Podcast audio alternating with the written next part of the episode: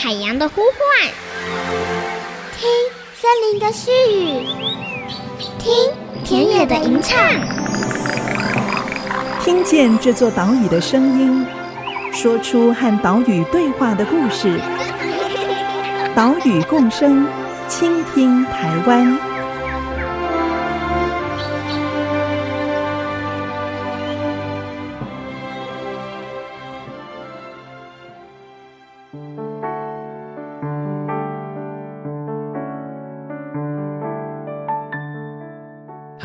大家好，欢迎收听岛屿共生，倾听台湾，我是袁长杰。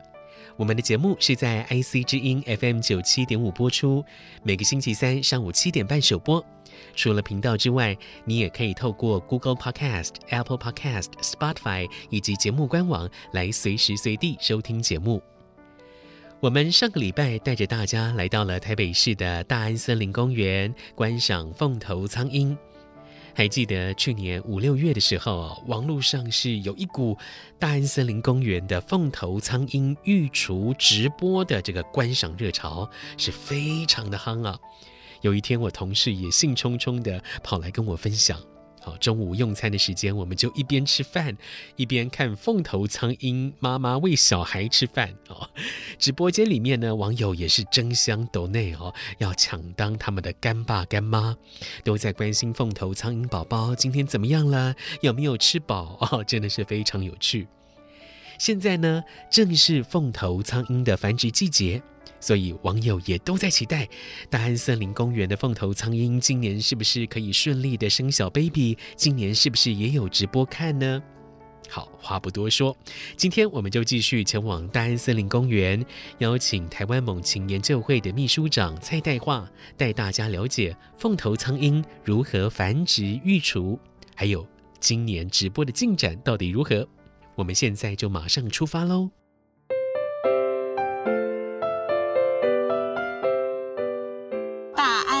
林公园，Da'an Park Station，大安森林公园。我们今天的节目依旧是带大家来到大安森林公园哦，因为大家都很期待今年大安森林公园里面的凤头苍鹰是不是能够顺利的，我们说造人啊，应该就是造鸟哈，生出小 baby 来。今天呢，我们邀请到的是台湾猛禽研究会的秘书长蔡代化，一起带我们观察凤头苍鹰的育雏，了解他们是如何照顾小 baby 的。秘书长好。主持人好，各位听众大家好，我是台湾猛禽研究会的代樺。去年哈，我还记得去年五月份的时候，在网络上面哈，就是有一股凤头苍鹰的观察热潮。这个育雏过程去年是非常的顺利，今年的育雏进展如何呢？我们等一下再来跟大家说明哈。我们先来看直播这件事情，因为。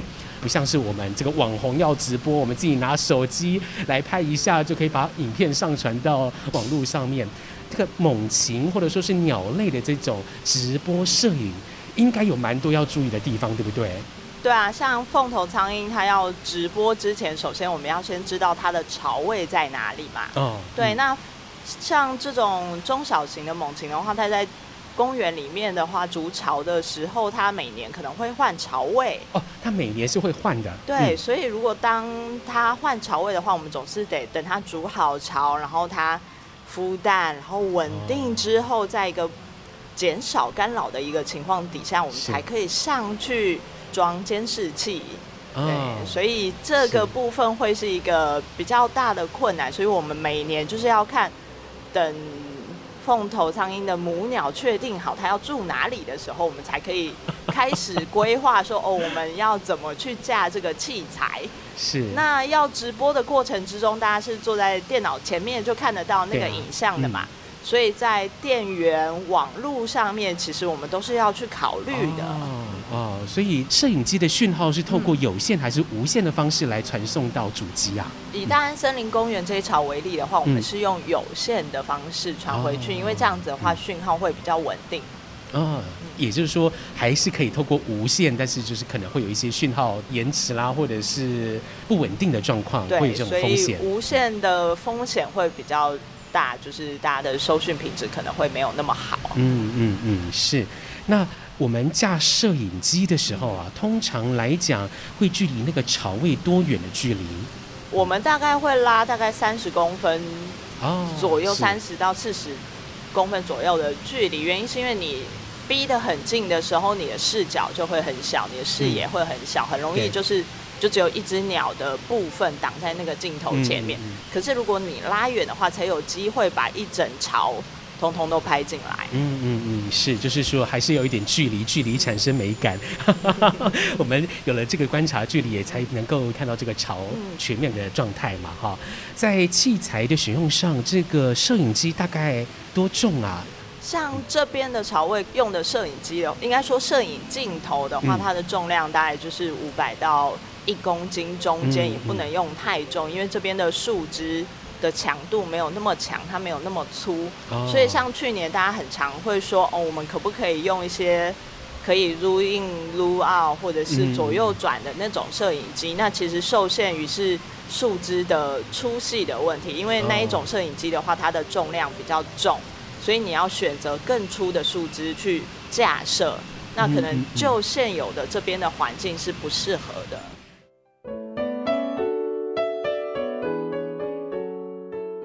凤头苍鹰的直播是大安森林公园之友基金会与台湾猛禽研究会的合作，架设了凤头苍鹰巢位的监视器，记录它们的雏鸟抚育情况。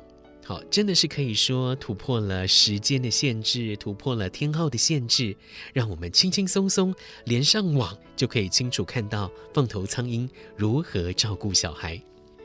当然，这个直播还是有很多眉眉角角要注意哦。因为凤头苍鹰是保育类动物，所以整个操作都要经过林务局的核准。在装设监视器的时候，也要把鸟类安全、鸟类福祉摆在第一位。像是有很多朋友问，为什么不从孵蛋的时候就开始直播呢？啊、这是因为担心在孵蛋的时候架设摄影机，容易造成青鸟弃巢。哎，这不就是反倒造成了问题吗？所以，台湾猛禽研究会就会等到雏鸟成长到一定大小之后，再架设监视器材。刚刚也提到，受限于目前的器材重量，合适的树枝挂不了可以 zoom in zoom out 的监视器镜头。哎，说不定这个未来啊，科技继续发展，监视器越做越轻巧，哎，未来说不定就有机会达成这个愿望。目前在大安森林公园里面的凤头苍鹰雌鸟啊，妈妈呢叫做黄恩二。为什么会有这个名字呢？是因为它的脚环是黄色的，上面有编号，写着 N 二。有的网友呢就会把 N 二写成中文，把英文的 N 写成恩点的 N，，把数字的二写成花萼的萼。啊，目前这只黄恩二的繁殖情况如何呢？先前我有看到台湾猛禽研究会的脸书贴出了一个让人就唔甘诶这个消息哈，就是说这个黄恩二它第一次生蛋，但是蛋没有办法。他应该有观察到他喂小鸟的一些画面，可是后来还是离巢了。就有一天下午，他就是没有进到他的巢里面。那隔天的话，他就到了附近的地方，重新再筑一个巢。OK，对。那详细的情况是，为什么他离开这个巢，我们其实没有那么清楚，因为它的巢位其实非常高，我们伸杆子其实上去是看不到发生什么事情的，嗯、所以有可能是受到别种鸟类的干扰啊等等的什么因素，或者是小孩本身可能身体状况不是很好等等的。对，我觉得这个因素当然是非常多种，但是我们现在不是非常能够确定。那总之，他现在是去了附近，重新再再来。嗯嗯，对，所以现在是从一个重新筑巢的这个阶段。也就是说，如果顺利的话，我们会在之后哦，可能有机会再次看到黄恩二御厨的画面。那通常来讲，是在什么时候开始会做直播？嗯。呃，通常的话，我们会确定小鸟破壳之后大概七到十天大，嗯、我们会才能架设摄影机嘛。是。所以现在它还在筑巢的阶段，所以我们如果一切都顺利的话，可能会是六月中或六月底，或许我们会有机会再做直播这样。嗯，好，我们就大家期待一下。嗯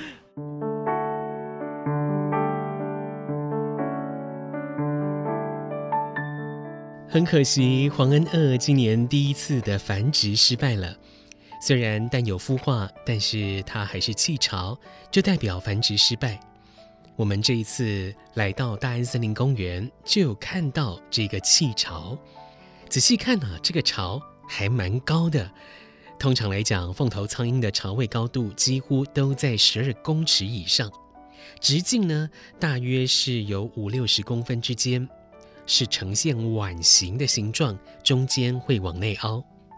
另外呢，它们的巢位啊，四周通常也有树叶来遮蔽。好，这个呢，就是凤头苍鹰的巢位特色了。虽然今年黄恩鳄第一次繁殖失败，不过他跟他的先生并没有放弃哦，有继续筑了第二巢，也已经完成交配了。今年有没有办法顺利直播黄恩鳄的育雏？就请大家给予他们祝福，继续期待喽。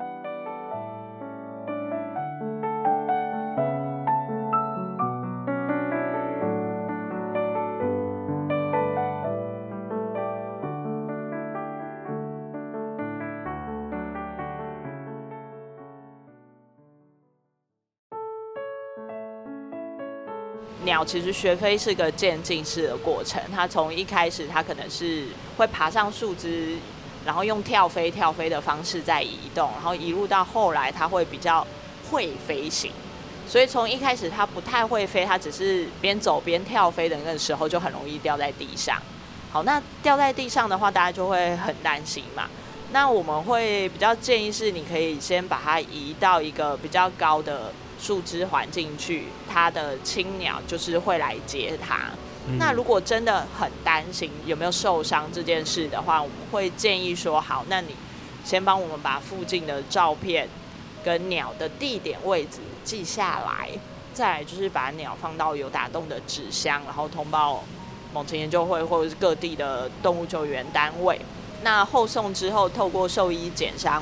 确定这个鸟没有问题，我们会尽速的把鸟送回它的亲鸟身边。嗯，对，那所以一开始的记录地点这件事情会变得非常重要，因为你有一个详细的地点，我们才可以很快速的，而且很精准的把它送回他家。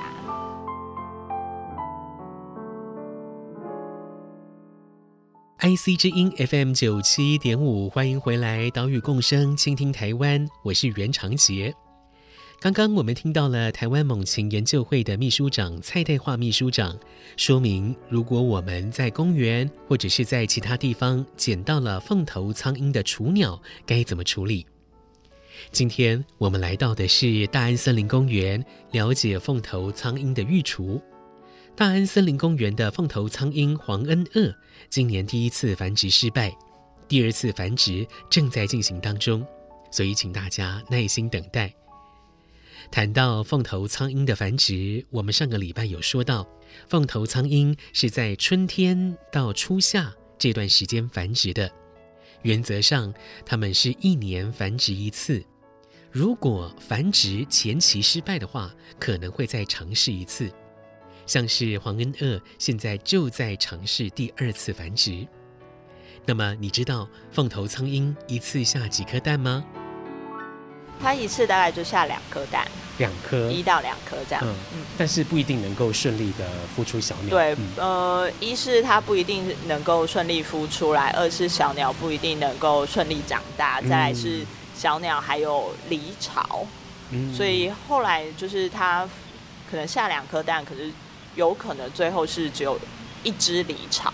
嗯，也有可能发生这样的事情。是，那育雏的时候，嗯，爸爸妈妈会怎么样分配工作呢？嗯，呃，大概有可以分两个阶段，一个是孵蛋的时候嘛。孵蛋的时候的话，主要也是妈妈就是负责孵蛋，那爸爸在外面打猎，会带食物回来，就是喂妈妈。嗯，好，然后到了育雏的时候，小鸟出来了之后，也大部分是妈妈待在巢里面，就是顾小孩，照顾他们的。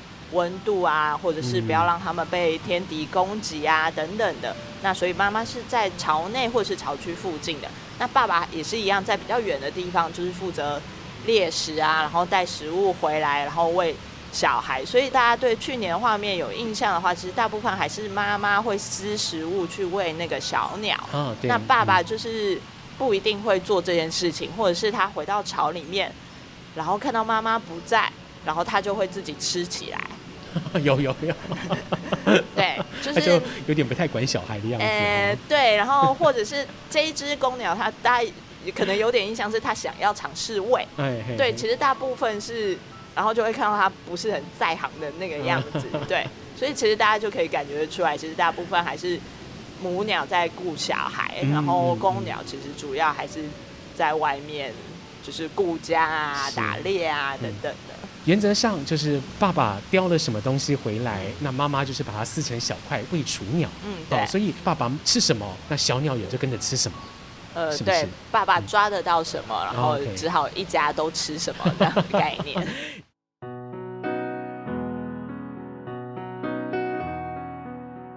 在凤头苍鹰的育雏过程中，可以看到一开始。妈妈会在巢里面二十四小时来保护小小的凤头苍鹰小 baby，这是它最主要的工作了。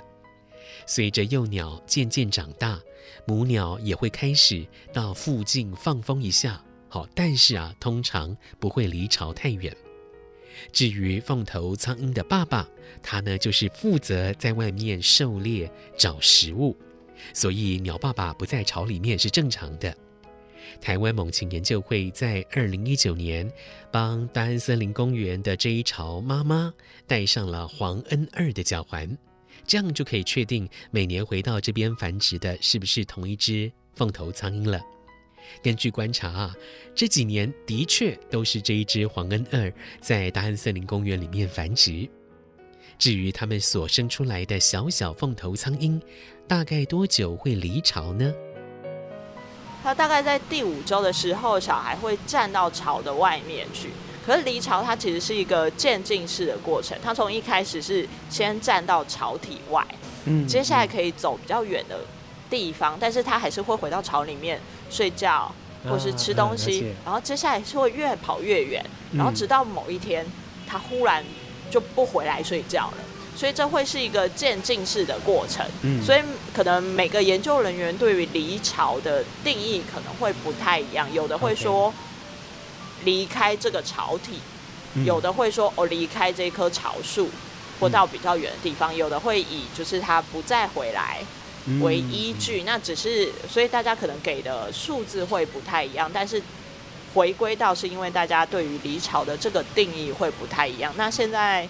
猛禽研究会这边，我们的讨论这件事的话，就是以站出朝体。OK，了解。对，可是它其实会有一个渐进式的过程，然后最后会离开这个巢区。嗯嗯嗯，是。就像是我们青春期登大人的那种感觉一样，有一点就是你会离你回到家的时间会慢慢越来越少，越来越少，然后就独自生活。对对对，对，对。好，那猛禽研究会是怎么追踪这一些登大人的哈准备要离巢的凤头苍蝇呢？呃，在大安森林公园的话，我们会帮那个雏鸟上脚环。嗯，应该说尽可能的这边的小孩，我们都会帮他上脚环。那之后就是看大家的。回报就是，哎，如果大家在公园里面，其他公园哎看到也有脚环的凤头苍鹰的话，那我们就可以去对那个脚环的编号来知道说，哎，它是从哪里被捡到，或是哪里出生，哪里上环，几年的时间，这样就可以去追踪它了。对，所以我们是靠的是脚环的辨识。是最后一个问题哦，如果说大家。想要观赏这个猛禽直播，要去哪里看？哦、这个就是要请大家追踪台湾猛禽研究会的粉丝专业，或是我们的 YouTube 频道等直播一上线，您马上就可以收得到资讯。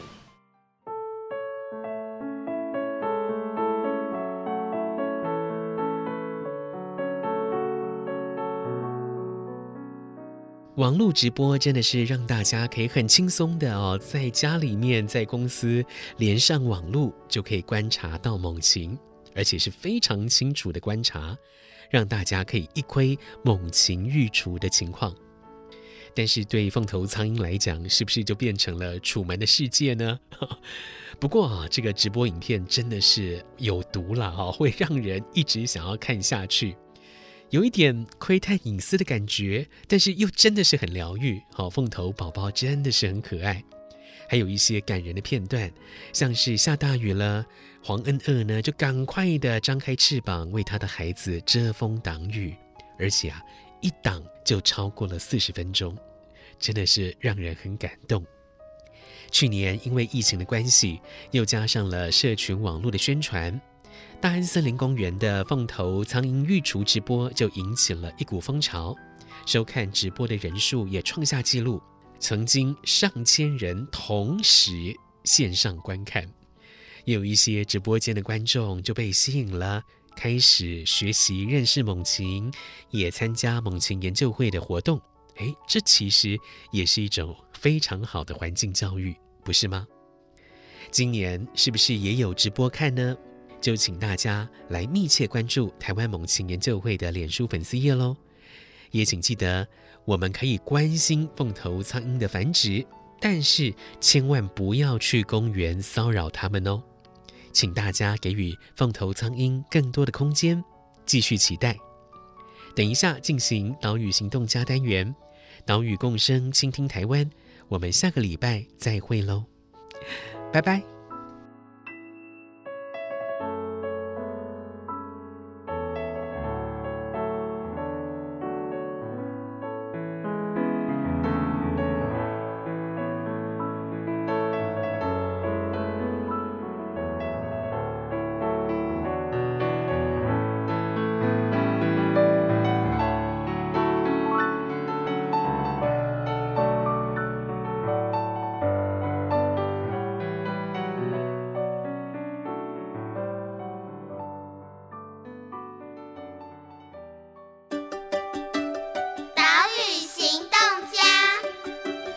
我是台湾猛禽研究会秘书长蔡代化。那我希望大家可以静下心，找一个开阔的天空，抬起头，看着那个天空，等待一只猛禽从你眼前飘过。当你看过那一个瞬间，我相信你就会产生了一个跟猛禽之间的连结。那你会多想想环境，多想想他们需要什么样的栖地，多想想他们的美丽。本节目由伟创人文基金会赞助播出。伟创人文基金会秉持永续的经营承诺，邀请您一同为这片土地发声，促进人与自然的平衡与和谐。